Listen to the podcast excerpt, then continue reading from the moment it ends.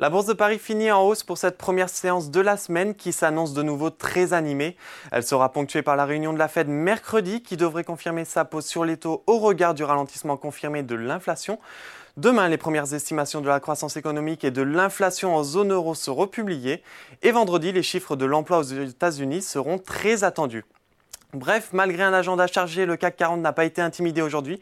L'indice progresse de 0,44% vers les 6825 points, avec 2,69 milliards d'euros échangés. Sur les valeurs en hausse, en première position, on retrouve Sanofi qui progresse de 3,32%, suivi de Téléperformance et d'Asso System, dopé par une offre de JP Morgan. En effet, la banque américaine a relevé sa recommandation sur le titre passant de sous-pondéré à surpondéré avec un objectif de cours à 46 euros contre 35 euros précédemment.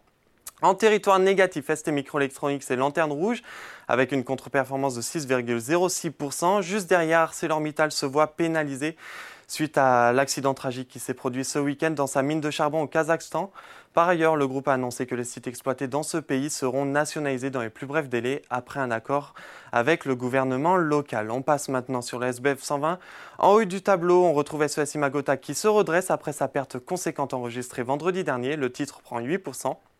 Ensuite, Fnac Darty augmente de 7,30%, animé par un regain de spéculation autour du dossier, dont notamment l'homme d'affaires tchèque Kretinsky, qui cherche toujours à racheter la part de l'allemand économique, ce qui conduirait au lancement d'une offre publique d'achat obligatoire et à un éventuel retrait du distributeur de la cote. Puis de l'autre côté, XFAB Silicon cède 5,32%.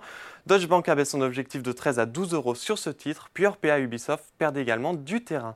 Et enfin, pour terminer à la clôture parisienne, les indices américains sont en hausse. Le Dow Jones et le Nasdaq prenaient respectivement 1,06 et 0,71%. Voilà, c'est tout pour ce soir. On se retrouve jeudi pour le prochain débrief bourse, mais en attendant, n'oubliez pas toute l'actualité économique et financière et sur Boursorama.